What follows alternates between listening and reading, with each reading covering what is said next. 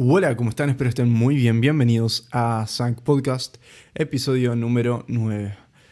Hola a todos, ¿cómo están? Tanto tiempo ha pasado desde la última instancia, desde el último episodio. Y no tengo que explicar por qué desaparecí, pero voy a hacerlo porque me parece que está bueno. Entonces, bueno, básicamente desaparecí, se los voy a hacer corta porque el último episodio fue... Ahora tengo las palabras para decirlo, el primer episodio en donde me puse a convencer a las personas y no a compartir lo que yo pensaba. Y, se notaba, yo no estaba notando, no sabía qué era lo que me estaba pasando. Y básicamente nada, lo sentí forzado y yo cuando siento algo forzado, ¡pum! Desaparece de mi vida eso por un momento. Pero bueno, distintas cosas me están llevando a, volver a escribir. Más que nada porque hay algo ahí que persiste, ¿viste? Dejé esta pregunta pendiente el, el episodio anterior. Esta pregunta pendiente de cómo sanar en el episodio anterior dije cómo sanar el femenino, pero cómo sanar en general. Y no sé, viste, después de todas las cosas que, he hecho y que estoy haciendo, esa pregunta me sigue resonando. Y sentía que tenía que hacer el podcast de hoy. Entonces, en el episodio anterior dejé esa pregunta pendiente. ¿Cómo se sana esta brecha entre energías masculinas y femeninas que genera tanto internamente como externamente desbalances y por ende un malestar? En el episodio anterior me equivoqué porque pequé de sensacionalista, tengo que admitirles. Le puse el título del, episodio El patriarcado. Y a decir verdad, estas inestabilidades dentro nuestro juegan para ambos lados. O sea, podemos distorsionar nuestro masculino generando un patriarcado, como podemos distorsionar nuestro femenino. Podemos tener patriarcados internos, como podemos tener matriarcados. En esencia, un patriarcado o matriarcado, como lo estamos llamando, no es otra cosa que la distorsión de esta energía. Otro error que cometí fue el centrarme exclusivamente en el distorsionamiento masculino y no dejar claro el hecho de que si una de estas energías está distorsionada, es de lo más probable, de hecho, comúnmente 100% probable, que la otra también lo esté. Porque somos una unidad, gente, y, y si una parte está mal, comúnmente la otra también está mal. Por ende, cuando nos enfocamos en sanar uno, también va a sanar el otro, porque somos una unidad. No existe la división entre el masculino y femenino. Al fin y al cabo, somos una manifestación de estos dos. Estamos conformados por ambos. Habiendo dicho esto, intenciono dejar en claro una cosa, y una sola cosa. El camino de sanación que anuncié que iba a decir en este episodio no es exclusivo para una energía u otra. Ambas energías tienen un camino en común de sanación, que es la sanación propia de uno. El grado en que cada una de estas va sanando no está tanto en nuestro control. Un día nuestro ser nos va a dictar accionar y el otro reposar. Capaz un día trabajemos con el masculino y otro con el femenino. No importa la diferencia, porque si uno está distorsionado, el otro también lo va a estar. El camino recae en serse más fiel a uno mismo y a nuestro ser, a esa voz que es la que nos lleva a sentirnos mejor todos los días y nos habla con amor. Justamente de esta forma es que yo voy a responder a la pregunta posada en el episodio anterior. Mi respuesta se va a basar en decirte cuál es el camino que yo estoy tomando para ser más genuino, con esa voz interna, y por ende como seguir sus comandos. Que esos comandos, sin que yo lo sepa, o incluso a veces sí, me están sanando estas dos energías opuestas dentro mío. Entonces, como todos los episodios, vamos a estar dividiéndolo en cinco partes. Número uno, la razón por la cual no somos genuinos. Número dos, el discernimiento de voces internas. Número 3. Comprensión de la amoralidad intrínseca del camino de evolución. Número 4. Soltar el método final. Número 5. Amor, el estado trascendente. Bueno, vamos a empezar. Antes que nada, quiero decirles que tienen mi mail para escribirme cualquier consulta, duda que surja en el episodio. Me lo pueden escribir a sancpodcast.gmail.com. Además, voy a estar abriendo un pequeño apartado de Mercado Pago y PayPal por si les interesa donar a este show, a donarme a mí, si lo, surgen a hacer, no es nada completamente necesario. Simplemente yo estoy dedicando toda mi energía a, mi camino, a, a, descubrir estas cosas. Ya no es un hobby, ahora lo estoy haciendo 100% y todos mis descubrimientos los voy a estar publicando acá y de alguna forma siento que está bueno que esté abierta esa posibilidad eh, si a alguien le surge hacer una donación va a estar abierta, yo voy a estar completamente agradecido. Así que desde ya vamos a empezar con el episodio de hoy. Número uno, la razón por la cual no somos genuinos. Uno se puede llegar a preguntar, ¿por qué es que no somos lo que somos realmente, no? O sea, ¿por qué se genera este desbalance entre energías? ¿Acaso no es lo natural el balance entre ellas? ¿Estamos haciendo algo adentro nuestro para que se genere este desbalance? Y si lo estamos haciendo, ¿por qué no me doy cuenta? Uno se puede llegar a preguntar, ¿no? ¿Por qué es que no somos lo que somos realmente? Tipo, ¿por qué se genera este desbalance entre energías? O sea, ¿el balance es lo natural o es el desbalance lo natural? ¿Estamos haciendo algo para generar un desbalance dentro nuestro? Y si lo estamos haciendo, ¿por qué no me doy cuenta? Todas estas preguntas son completamente válidas y la respuesta es muy vaga y muy sencilla. Por naturaleza somos genuinos y vivimos en armonía. La cuestión es que estamos tan alejados de nuestra naturaleza que ahora para nosotros lo antinatural se ha vuelto lo natural, o vamos a decirle una mejor palabra, lo cotidiano. Nuestra sociedad está armada en base a la desarmonía, somos criados en desarmonía y nos enseñan a perpetuarla. Y de esto no tiene la culpa nadie. Venimos a experimentar esto, venimos a sentir lo que es estar en esta desarmonía y venimos a aprender a cómo trascenderla. No hay caso en culpar a la sociedad, a nuestros padres, a nuestros traumas, porque nada se saca de eso. Todo ello crea una estructura mental sobre la cual sujetarnos. Y con esta hermosa palabra, estructura mental, es que empezamos nuestra discusión. La razón por la cual vivimos en un estado de antinaturalidad es porque no estamos viviendo en lo que somos y para lo que somos, sino que estamos viviendo desde y para una estructura mental. Y se preguntarán, ¿no? ¿Tan boludos somos? ¿Por qué vivimos desde una estructura antes de lo que es? Primero, pelotudos no somos, sino que somos algo mucho más ridículo y cómico. Somos humanos. Humanos, animales, con mucho miedo esta estructura que generamos no la generamos desde otro lugar que no es el miedo. La generamos por miedo a la muerte, o puesto en términos conocidos, la generamos por supervivencia. Cuando hablamos de la noción de supervivencia se nos viene a la cabeza el instinto, el cuerpo, el cazar, el sexo, la procreación capaz, cosas que son dignas de ser relacionadas a este término. Lo que nos olvidamos es una cosita que vengo mencionando a lo largo de todo este show. Toda cosa física que sucede, todo fenómeno físico deriva de un fenómeno mental, de una idea. Y la supervivencia, por más carnal que sea, por más terrenal que sea, no se exceptúa de esta regla universal. Hay algo más allá del cuerpo que estamos intentando salvar, que está intentando sobrevivir. Hay algo mental que se está intentando mantener vivo. Y ese algo, ese algo, es una estructura mental. Es la estructura mental de la que vamos a estar hablando. Y y uno dice, bueno, ¿cómo se llama esa estructura mental? ¿Qué es esa estructura mental? ¿Qué representa dentro mío esa estructura mental? Bueno, ¿cómo se llama? ¿Cómo te llamas? Bueno, eso que vos acabas de responder, ese hermoso nombre, es básicamente lo que significa tu estructura mental, tu identidad. Tu identidad, tu nombre, la idea de lo que vos sos esa idea de vos es a la que le atribuiste tu nombre, tu cuerpo y todo. Estás sujetándote de esa idea de vos, de esa estructura mental, porque estás condicionado por naturaleza a hacerlo. Es la forma en que funciona nuestro instinto, como también cuando tenemos hambre vamos a buscar comida. Bueno, nuestro instinto, nuestra psique genera una estructura mental para sobrevivir, una identidad. Entonces volvemos a la pregunta si es culpa de alguien, ¿no? ¿Es culpa de nuestro viejo? ¿Es culpa de algún trauma? No, no es culpa de nadie, porque es gracias a ese mecanismo que la especie llegó a donde llegó hoy. O sea, si no fuera por este mecanismo creador de identidad, no hubiera podido sobrevivir hasta este tiempo. Eso mismo que nos hizo sobrevivir es lo que nos está encarcelando. Es tan graciosa la vida, es tan graciosa. Todo lo bueno, uno de arena, uno de cal. Siempre es así. Uno de sal, uno de azúcar. Siempre es así, siempre. Entonces, ¿cómo se formó esta infalible estructura mental y cómo hace para mantenerse intacta vida tras vida?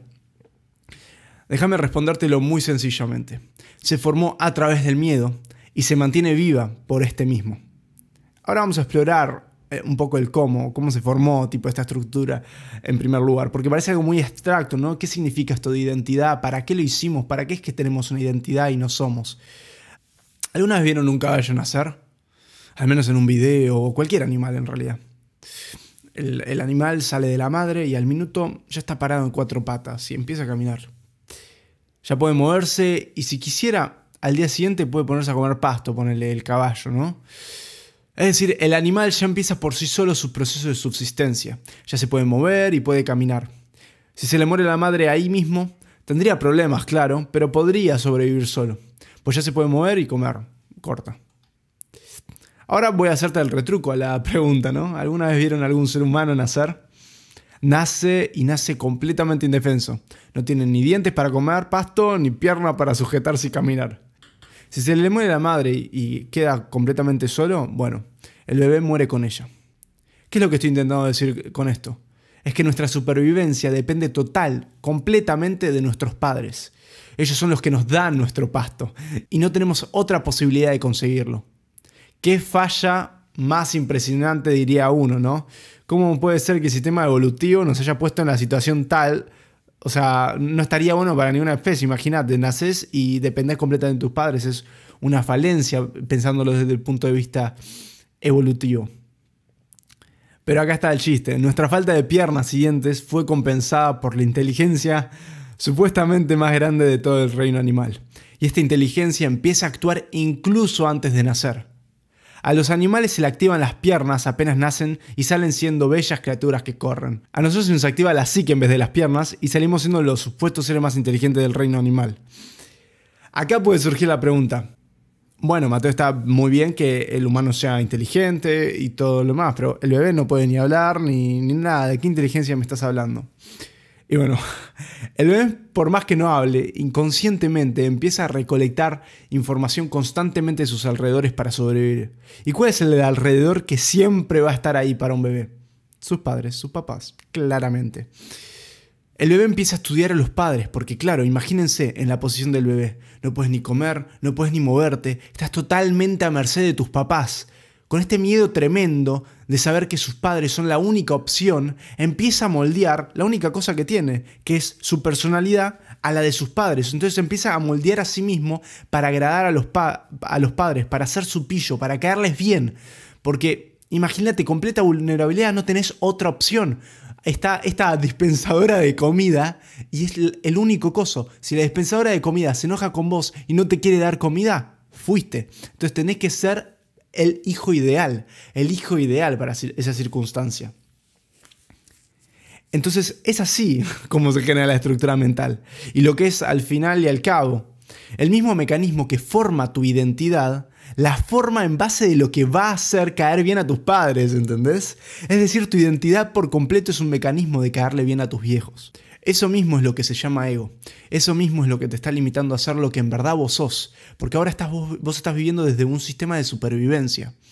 Actualmente está siendo una estructura mental, una careta, un ego, que no demuestra sus intereses genuinos, sino todo lo contrario, demuestra los intereses de un bebé con mucho miedo que quiere sobrevivir.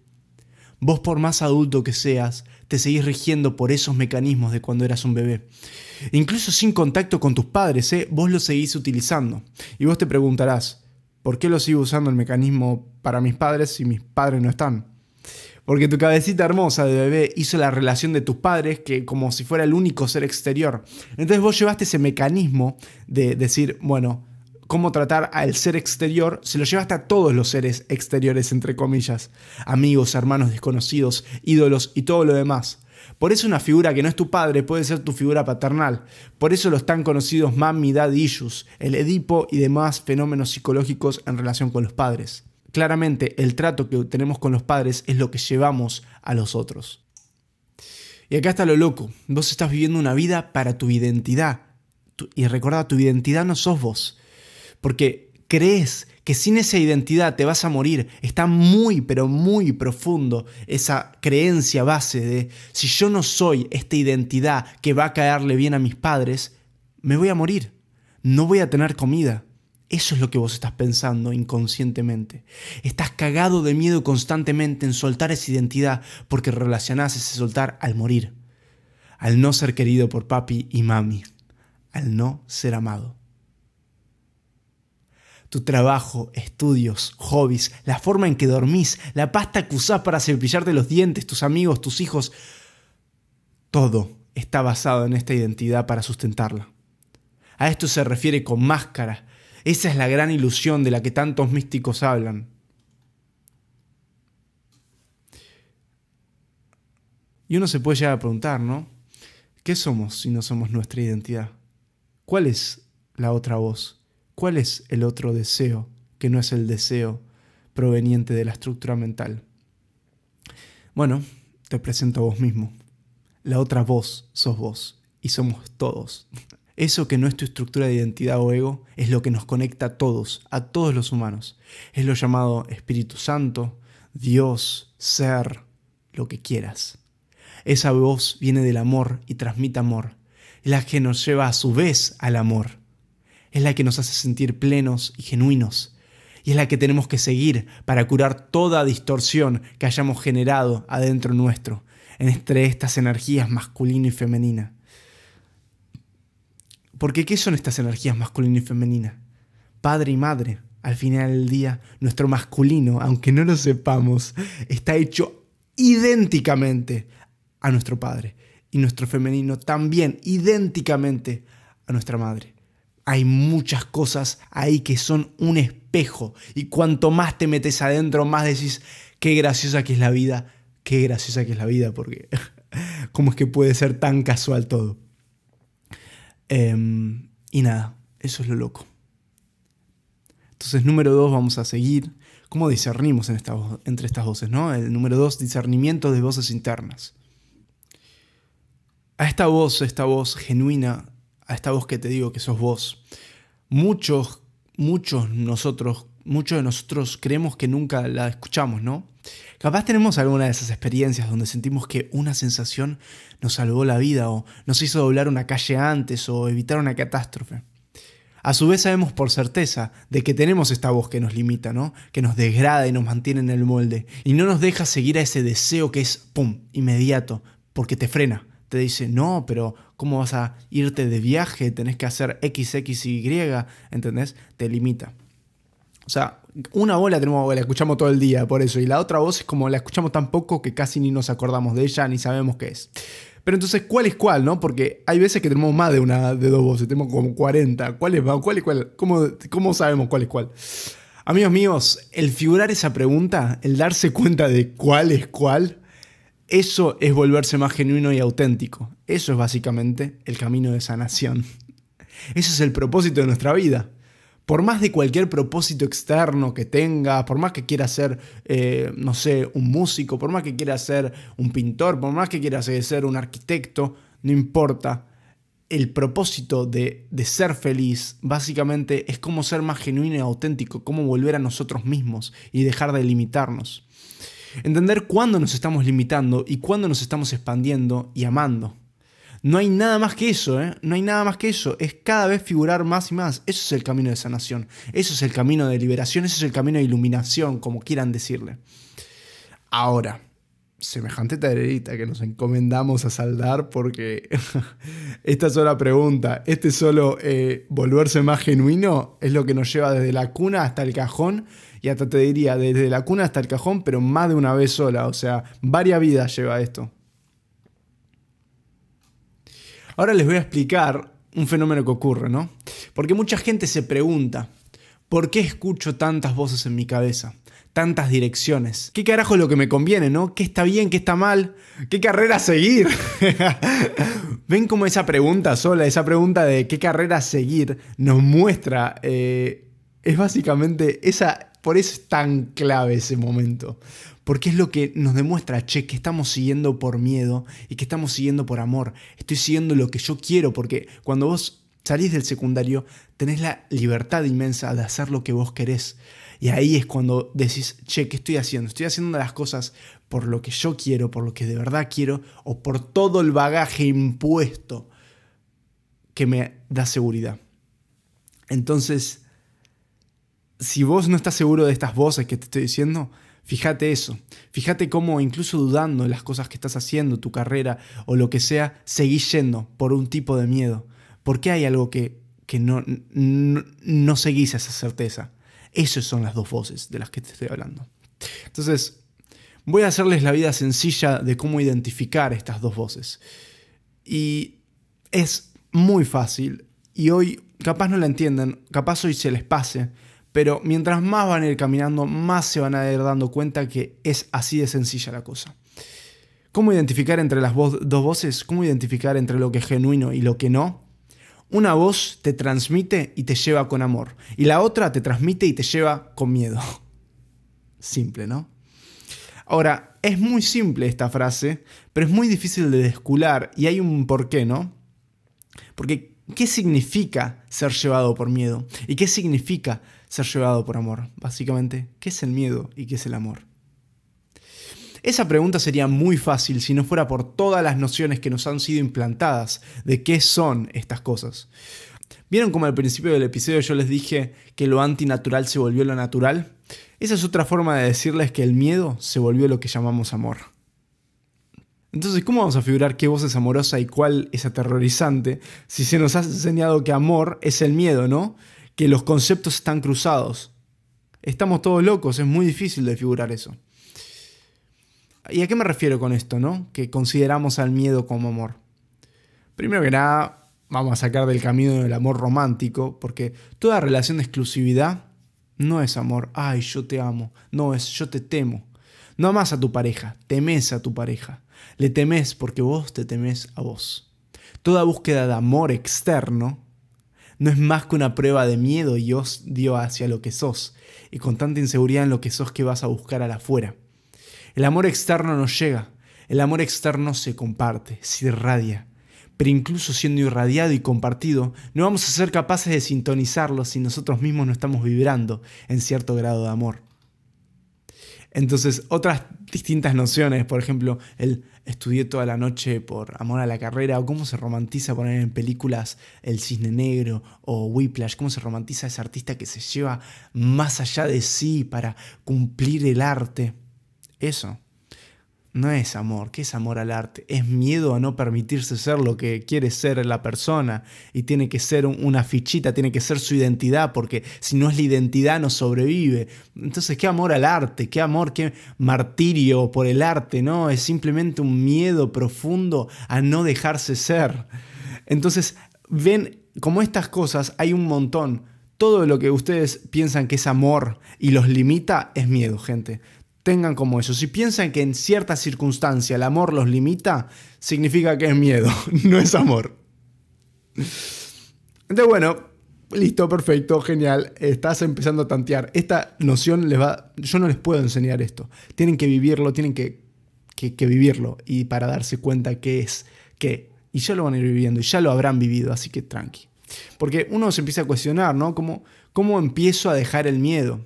¿Cómo averiguo lo que es en verdad amor? Y sí.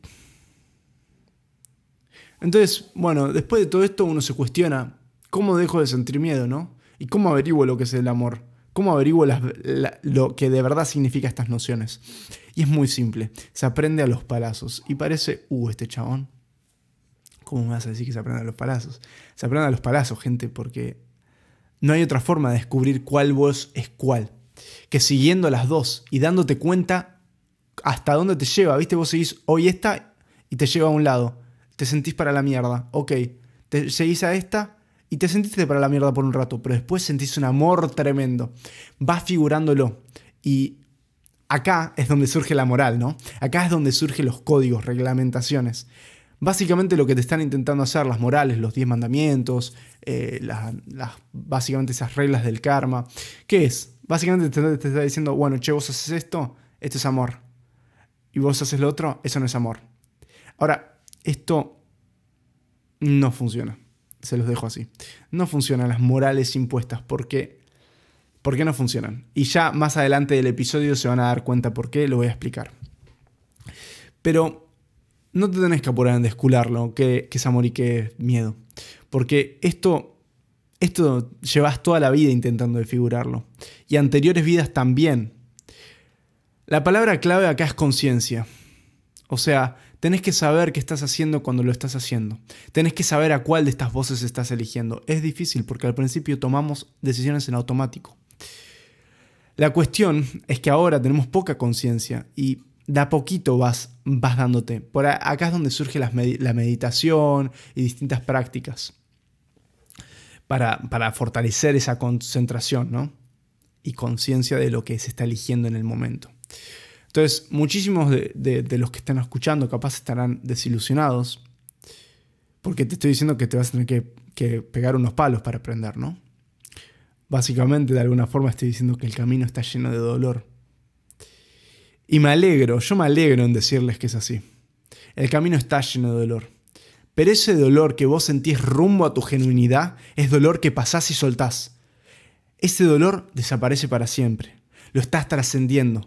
Si seguís viviendo para tu identidad, no solo que vas a seguir sintiendo ese dolor, sino que ese mismo dolor te va a limitar. Y vas a vivir en una falsa felicidad que vos sabés que es falsa. Y vos sabés que en realidad esa felicidad también es otro dolor. Y ahí está la clave. Es el miedo al dolor el que nos limita. Porque pensamos que ese dolor nos va a matar ¿Vieron la frase de lo que no te mata te hace más fuerte? Gente, muchísimo más fácil que eso. Lo que no te mata, no te mata. Y el hecho de que pensabas que te hubiera matado es evidencia de lo encarcelado que estás por nociones limitantes ficticias. Tenés que empezar a escucharte, tenés que empezar a escuchar a las voces buenas y malas adentro tuyo, porque viendo cada una de ellas es que vas a empezar a sanar y clarificar cuál es cuál. Este es un camino arduo por varias razones, pero la que voy a mencionar a continuación creo que es la que más confunde. 3. Comprensión de la amoralidad intrínseca al camino de evolución. Bueno, ¿vieron cómo les estaba diciendo que la moral surge en un intento de clarificar qué es amor y qué es miedo? Y que en realidad no sirve para absolutamente nada. O sea, es un, es un muy buen intento, es un muy buen intento, voy a dejarlo ahí, pero no sirve para absolutamente nada. Bueno, en este punto eh, lo vamos a discutir eso. ¿Por qué no sirve para absolutamente nada? Porque una moral no está diciendo amor y miedo, está intentando impartir un bueno y un malo. Y gente, el amor no es ni bueno ni malo. Tampoco lo es el miedo. El bien y el mal no existen por sí solos. El bien y el mal entra cuando entra el ego, cuando entra la identidad, cuando entra esta fichita. Piénsenlo. Solo gracias a la identidad elegimos lo que es bueno, es decir, lo que nos hace sobrevivir, y lo que es malo porque una persona con una identidad totalmente distinta puede elegir alguna cosa que considera buena y otra que es mala, porque para su identidad eso le sirvió en su momento cuando era bebé. El amor, un acto amoroso de tu ser, puede hacer lo que tu ego, tu identidad considere una garcada, algo malo, una forrada, no puedo decirlo sin, sin ser argentino, una, sí, una cosa mala. Y el miedo te puede hacer un acto súper benevolente, que parece hermoso, que parece de Dios. Al final del día la garcada es más buena que el acto súper benevolente, justamente por la intención debajo de esta. Porque esa garcada viene con amor y el acto súper benevolente viene con miedo. Ponele un caso. El Buda tuvo que dejar a toda su familia, ¿no? Nosotros le diríamos que es tremendo forro. De hecho, en esta sociedad, si un padre se va, el tema es que muchos padres, ese es el tema, muchos padres se van por miedo, no por amor. Ahora, él lo hizo porque su ser se lo dijo. Lo hizo porque el amor y genuinidad dentro suyo se lo pidió. Y por el contrario, podemos ir a la lista de personas más ricas del mundo y ver que cada una de ellas dona una inmensidad de guita todos los años, ¿no? Un montón de plata. Y supongamos que no hace eso para evadir impuestos, que lo hace por, por el bien, por su corazón, y acá énfasis en la palabra bien, ¿no? Porque acá surge la dualidad. De una forma u otra, no, no está haciendo el acto por, eh, por amor, sino que lo hace por miedo. Lo hace por miedo a soltar esta identidad que tiene de buena persona. Casi siempre es así. Muy pocas veces surge del amor estos actos grandes de, de caridad. El camino del amor es altamente contradictorio y no se rige por la ética ni la moral ya que las lecciones de la vida pueden ser y van a ser diversas. Hay que sanar mucho adentro nuestro, muchísimo. Una de las mejores historias que puedo contar para, para mostrarles este camino, viste, que es amoral, es, es la siguiente. Un amigo, yo tengo un amigo vegano, que él estaba parando de viaje en la casa de un señor muy humilde en el medio de la montaña, le cobraba nada y me contó esta experiencia que tuvo donde el Señor le ofreció fideos con pollo, el pollo que recién había matado para comer. En circunstancias como esas, el amor le dictó, che, acepta ese plato. El miedo seguramente le estaba diciendo, tipo, ¿cómo vas a aceptar ese plato si sos vegano? ¿Cómo vas a cometer tal despropósito? O sea, quiero que sepan que el ego, o sea, el miedo, puede tomar incluso las características de su personalidad, que son benevolentes, y usarlas para mantenerse vivo, o sea, usar para mantener la identidad. Toma esa característica y la, la usa con miedo. Entonces, en este caso, lo más amoroso, lo más flexible es aceptarle el plato. Gracias, te lo tomo. ¿Entendés? No, no, yo soy vegano, ¿entendés? Eso es para mantener una identidad. Ahora, gente, sepan esto. Su ego, sus mecanismos de defensa, no terminaron de formarse cuando eran bebé. Esto es algo clave. Sus mecanismos, su identidad es algo tan insostenible que requiere ser reforzado todos los días. Entonces ustedes buscan cosas para fortalecer su identidad todo el tiempo. Por eso es que te forzás a la carrera, por eso es que te forzás a leer ese libro, por eso te forzás a empezar ese negocio. El ego va a querer hacer, el ego va a querer dejar huella en el mundo, porque si el ego no hace eso, desaparece, y si desaparece, muere. Nosotros estamos tan identificados con esto que pensamos que, es el, que el ego, la identidad, que pensamos que si se nos muere el ego, o sea, si dejamos de hacer, nos morimos nosotros, nuestro cuerpo físico. Es por eso que las limitaciones mentales son tan difíciles de trascender, porque todo nuestro mecanismo corporal está convencido de que si muere nuestra identidad, que es esta imagen mental, el cuerpo le va a seguir. Y de este tema se podría hablar todo el día, ¿no? De, cómo hacemos para, para mantenernos vivos. Pero solo quiero decirles esto.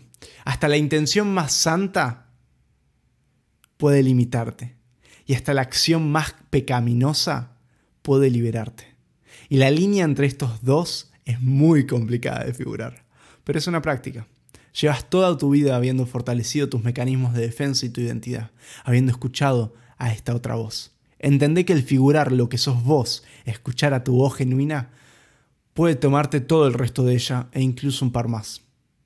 Y quiero decirte que no hay llegadas en este universo, tampoco salidas solo procesos. Por eso es que se dice que el universo es infinito. Así que no, busques llegar a la iluminación, no busques llegar a, a la genuinidad 100%, no busques llegar a nada. Todo el buscar llegar es tu identidad intentando dejar una marca, es tu ego. Así que tranqui, vos nada más camina el camino y fíjate hasta dónde llegas esta vida, después vas, vas a despertarte en otro cuerpo y vas a seguir. Así que tranqui. Número 4. Soltar el método final. si los estaré cagando a palos con este episodio, ¿eh? Desde ya sepan disculparme las crisis que les estaré generando, pero créanme que si me están escuchando no soy yo el que les está entregando esto. Su ser me está usando a mí como instrumento para recordar lo que ya está dentro suyo. Y quiero, simplificarle todo lo que les acabo de decir hasta ahora. Porque si sos una persona práctica, seguramente ya te estarás preguntando, estarás temblando y decir, bueno, bueno, ¿qué hago, Mateo? Listo, ya entendí. Eh, estoy viviendo en base a algo que no es genuino. ¿Cómo lo soluciono? ¿Qué mantra? ¿Qué meditación? ¿Yoga? ¿Cuántas veces por semana? Por favor, dame la rutina ya. y gente hermosa, comprendo perfectamente esa sensación porque yo estoy ahí con esas preguntas también a veces. Y más en el pasado, estaba tipo, fuerte buscando en el afuera, ¿viste? Algo que, una, una solución. Pero quiero recordarles algo. La sabiduría que tienen adentro suyo es algo simplísimo. Recuerden algo, estamos volviendo a nuestra naturaleza, lo que somos y lo que nos fluye naturalmente de nosotros. Lo complicado no es ser desde esa parte genuina, sino que lo complicado es mantener esta identidad. Por eso es que sufrimos. El sufrir viene de la inautenticidad y ese costar mantener esta fachada es lo que nosotros llamamos sufrimiento. La cuestión es que estamos tan acostumbrados, tan habituados a mantener esta fachada que nos hace mal, estamos tan acostumbrados a apuñalarnos a nosotros mismos, que se volvió la naturaleza. Se volvió lo natural, lo cotidiano. Lo antinatural se volvió lo natural. Nuevamente volvemos a este, a este mantra. ¿Quieren un mantra? Ahí tienen uno. Si algunas estuvieron con un sabio, y no te digo el que te vende el curso, te hace donar a la iglesia, esos, el sabio sabio, el sabio sabio, que no te das cuenta de que es sabio hasta mucho después. O bueno, capaz sí te das cuenta. Ese te va a decir todo lo que te tiene que decir en máximo dos oraciones, ¿eh? te la puedo jurar. Te la va a hacer corta. Y quiero que entiendan por qué esto sucede. Cuando un sabio te habla, el sabio no es el sabio, sino que el instante es el instante sabio. Le podríamos llamar instante sabio o capaz instante santo. Lo que está sucediendo es que la persona externa a vos te está diciendo una frase que eso activa o gatilla en vos un proceso de recuerdo corporal. Eso es el famoso, ¿vieron cuando... Ah, ¿era eso? ¿Vieron esa sensación? Que tantas veces habremos vivido. Bueno, eso es el instante santo. Lo particular de la gente más desarrollada o más sabia no es tan fenomenal, es, es que es simple. Solo hablan lo necesario. Y con eso necesario te gatillan el recuerdo. Vos también seguramente gatillaste a miles de personas en tu camino. Solo que hablas de más. y las gatillaciones, digamos que están como mezcladas entre todas las otras pelotudeces que dijiste. Lo que hace al sabio sabio es que hablan poco y saben cuándo hablar.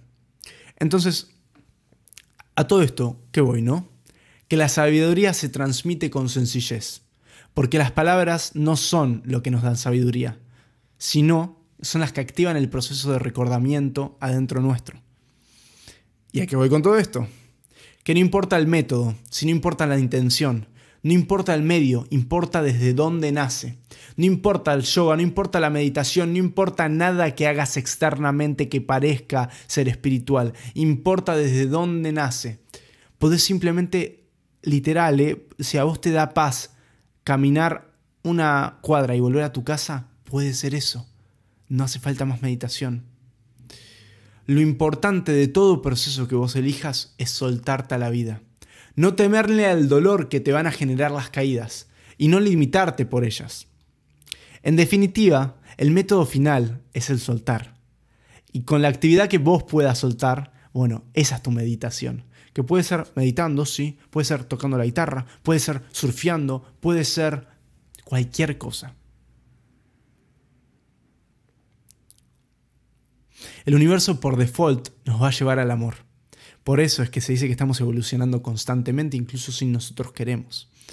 Nosotros nos tenemos que entregar a esta evolución y solo a ella nos va a llevar a donde nos tiene que llevar. Nuestro gran problema, y el tema principal, es que nosotros imponemos a la vida los proyectos que nuestra identidad, que nuestro ego quiere, y no la dejamos fluir. Entonces, imagínense un río, nosotros ponemos diques, porque, uy, yo no quiero el dique, mi identidad para sobrevivir, porque mis padres me han dicho, necesito un dique. Entonces, en vez de dejarnos caer en el río, ponemos el dique. Por eso es que sufrimos tanto. Entonces, para darte un ejemplo, capaz la vida, capaz tu ser, te quiere calladito, en silencio, abajo del sol, porque necesita enseñarte algo, necesita que te llegue una idea y necesitas paz para eso. Y tu identidad por miedo te viene y te dice, no, tenés que estar haciendo esto, ¿por qué no estudias? ¿Por qué no vas al gimnasio? ¿Por qué ta ta ta ta ta ta ta ta ta ¿Ves? Todas estas cosas imposiciones, hace, hace, hace, hace, porque si no haces, me muero, me muero yo la identidad, y si se muere la identidad, se te muere el cuerpo también, chabón, anda a hacer, anda a hacer, anda a hacer. ¿Entienden cómo de esa forma nosotros empezamos a imponer con el hacer sobre la realidad? La vida siempre provee, nunca te va a faltar, y si llega el hambre es porque es una lección de la vida. Pero cuando sos genuino y seguís a tu ser y seguís al río, si algo no te va a faltar es amor, porque siempre vas a estar cuidado. El proceso de hacerse más genuinos se reduce a cuánto nos animamos nosotros a soltarnos a nuestro ser y cuánto soltamos nuestra identidad. Es un proceso lento, ya que no podemos soltar toda nuestra identidad de una. Si lo hacemos literalmente nos vamos a volver locos en el proceso. Nuestro ser nos va a ir guiando, pidiéndonos mediante la intuición hacer o no hacer ciertas cosas. Y estas van a fortalecernos nuestro soltar hacia nuestro ser y soltar la identidad. Así que es de poquito que se va soltando la identidad. Él solito, nuestro ser, nos va a guiar. Incluso capaz nos pida empezar boxeo, ¿viste? Para, qué sé yo, fortalecer nuestra voluntad. ¿Y qué monje te va a recetar a boxeo? ¿Qué cura te va a recetar boxeo? Pegarle a alguien seguro va en contra de la moral o de lo que todo. Pero sin embargo ese tipo de recados pueden ser los que te van fortaleciendo y te van dando el coraje para soltarte a lo que sos y soltar lo que crees ser. Entonces, soltate vos. No busques tampoco ser 100% genuino. Escucha todas tus voces y capaz un día seguís a una y capaz un día seguís a otra. Bueno, vas a ir figurando en el camino y tranqui, que no pasa nada. Algunos días vas a poder, ¿no? Seguir a esta voz genuina. Tipo, ya las vas a tener identificadas. Va a llegar un punto en el que vas a tener identificadas. Y algún día vas a poder seguir a esta voz genuina y otros no.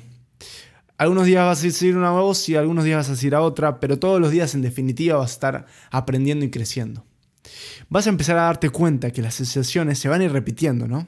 Vas a notar el patrón, o sea, vas a notar tu mecanismo de defensa, vas a notar tu identidad como se mete en el medio de las cosas. Cuando lo veas, vas a notar que es casi instantáneo o sea, es instantáneo cuando vos haces luz en tu identidad, en ese aspecto de tu identidad, que empieza a desaparecer. Porque lo falso empieza a caer. ¿Por qué? Porque vos sos inteligente. Cuando te das cuenta que un fantasma era un fantasma, era una ilusión, ya sabes que no existía, vas a dejar de pensar que existía. Vas a confiar en esa comprobación.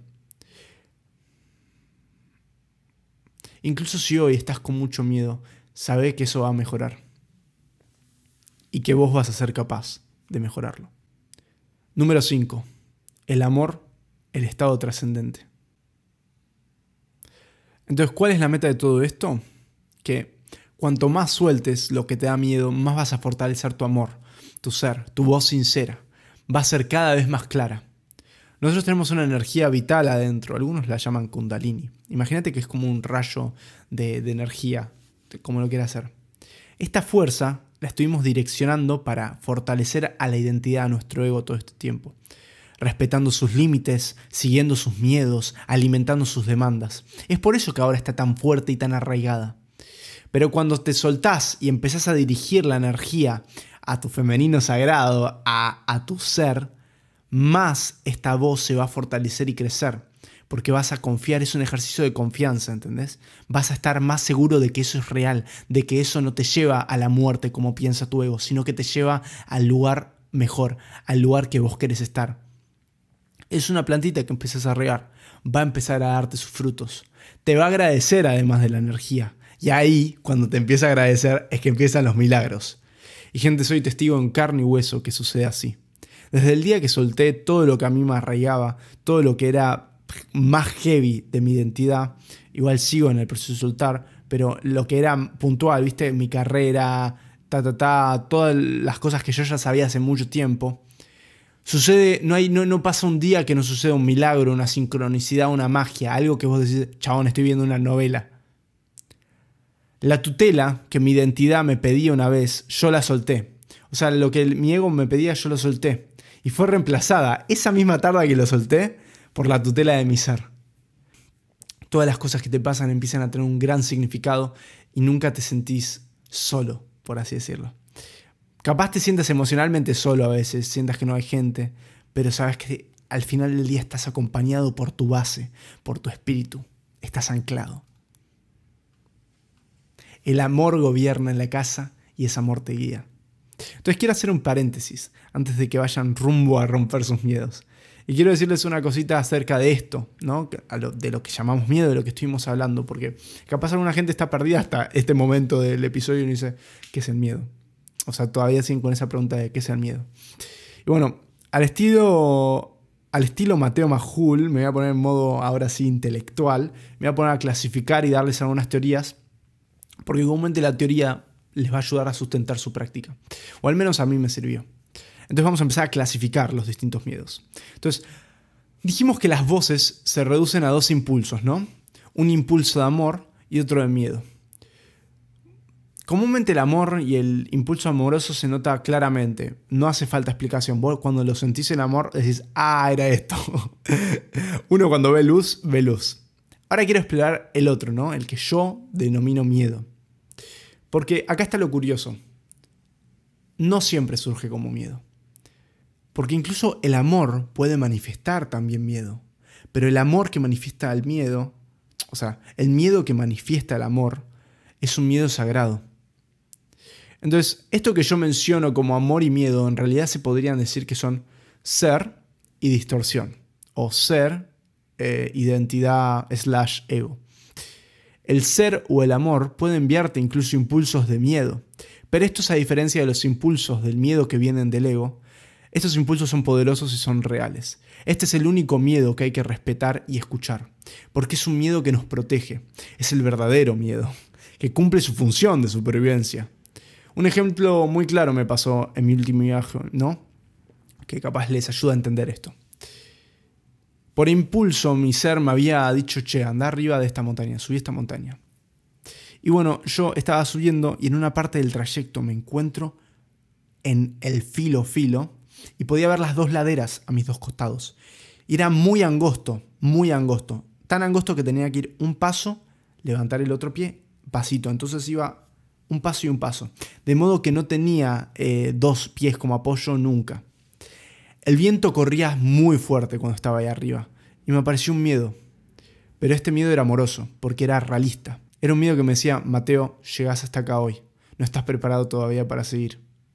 Si, si, yo hubiera seguido el trayecto porque mi identidad me decía, dale, tenés que terminar, tenés que terminar, ese es miedo falso, de lo más probable me hubiera caído y andar a saber dónde estaría hoy.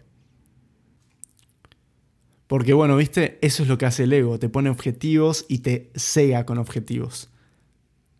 Ese miedo fue sagrado. Y es muy clara la diferencia, ¿eh? Lo van a notar, créanme.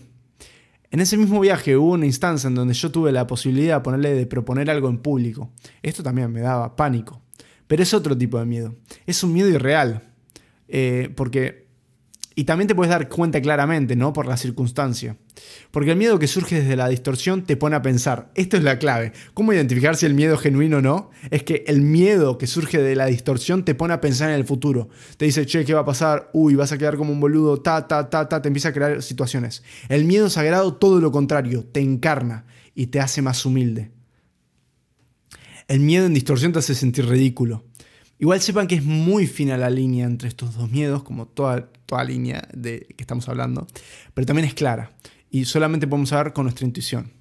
Solo los palazos, además, se van a dar cuenta cuando, cuando es, pero créanme que su intuición les va a decir. Eh, incluso si sienten que su intuición es mala, van a saberlo. Pero no pasa nada si un día se dejan engañar por este miedo ilusorio, porque es así básicamente el camino. Un día te te, dejas limitar y el otro, como ya te diste cuenta, lo rompes. Y capaz no lo rompas todo, ¿eh? sino que llegas hasta un punto. Entonces, otra instancia en mi viaje, eh, yo estaba yendo a las montañas eh, de noche y, bueno, me surgió un miedo, ¿no? Tipo, pero era más especulativo, yo me había dado cuenta. O sea, te van a robar, qué sé yo, qué sé yo, te vas a perder, te, va, te vas a quedar en el medio del monte. Bla, bla, palabra. Pero en realidad también uno ves ahí puedes decir, eso es muy también real, ¿no? Podría ser un miedo genuino. Pero yo sabía que no lo era, que era mi cabeza, porque sabía que no iba a pasar nada. Es eso, vos sabes que no va a pasar nada. Entonces me metí adentro. Y hubo un punto en el cual, sí, no pude seguir, no pude seguir. Y fue bien, llegué hasta un punto y después me volví. Rompí de a poquito el miedo. Entonces capaz al día siguiente, decir que estaba pocos días, pero al día siguiente me hubiera ido un toque así más lejos. Es así, de a poquito se va rompiendo el miedo, de a poquito se va soltando la identidad. Entonces, por último, esto que yo llamo miedo, que surge de la distorsión, tiene muchas formas de presentarse. Entonces, tenemos la columnita de amor, amor es clarísimo, y después la columnita de miedo, ¿no? Em, bueno, en la columnita de amor podemos poner este miedo sagrado también si quieren, pero en la columnita de miedo o distorsión quiero que sepan que es distorsión el nombre. Y una de sus manifestaciones es el miedo. Entonces yo en vez de decirle distorsión o, bueno, estas manifestaciones de la distorsión, me gusta decirle fuerzas limitantes. Porque en mi caso yo siento miedo, yo siento pánico. Pero he conocido gente que capaz siente vagancia o vértigo. En definitiva, eh, es una fuerza limitante, es justamente la sensación que te mantiene en tu identidad.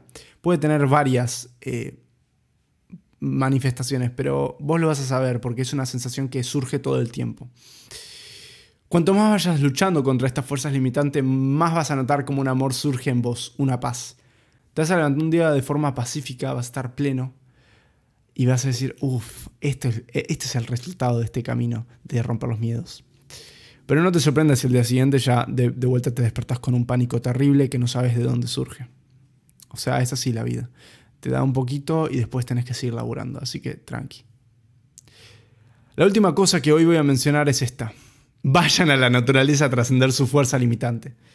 Vayan a la naturaleza a trascender su fuerza limitante, o sea, el miedo, la vagancia, el vértigo, lo que sea. Cada vez que sientas miedo, vagancia, vértigo, y no sabes por qué te, está, te apareció simplemente, anda a respirar la naturaleza, porque así se trasciende. Voy a seguir expandiendo en este tema, eh, que se llama encarnación o enraizamiento, que este, esto, la encarnación del renacimiento, es lo que hace posible mucho más fácil el soltar. Porque es imposible de soltar algo si no tenemos la base firme. Pero esto es todo por hoy. Espero que hayan disfrutado.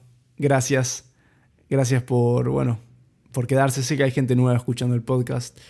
Em, sepan que desde ya se lo agradezco. Vamos a vernos pronto y si no, nos vemos en la próxima. Chao.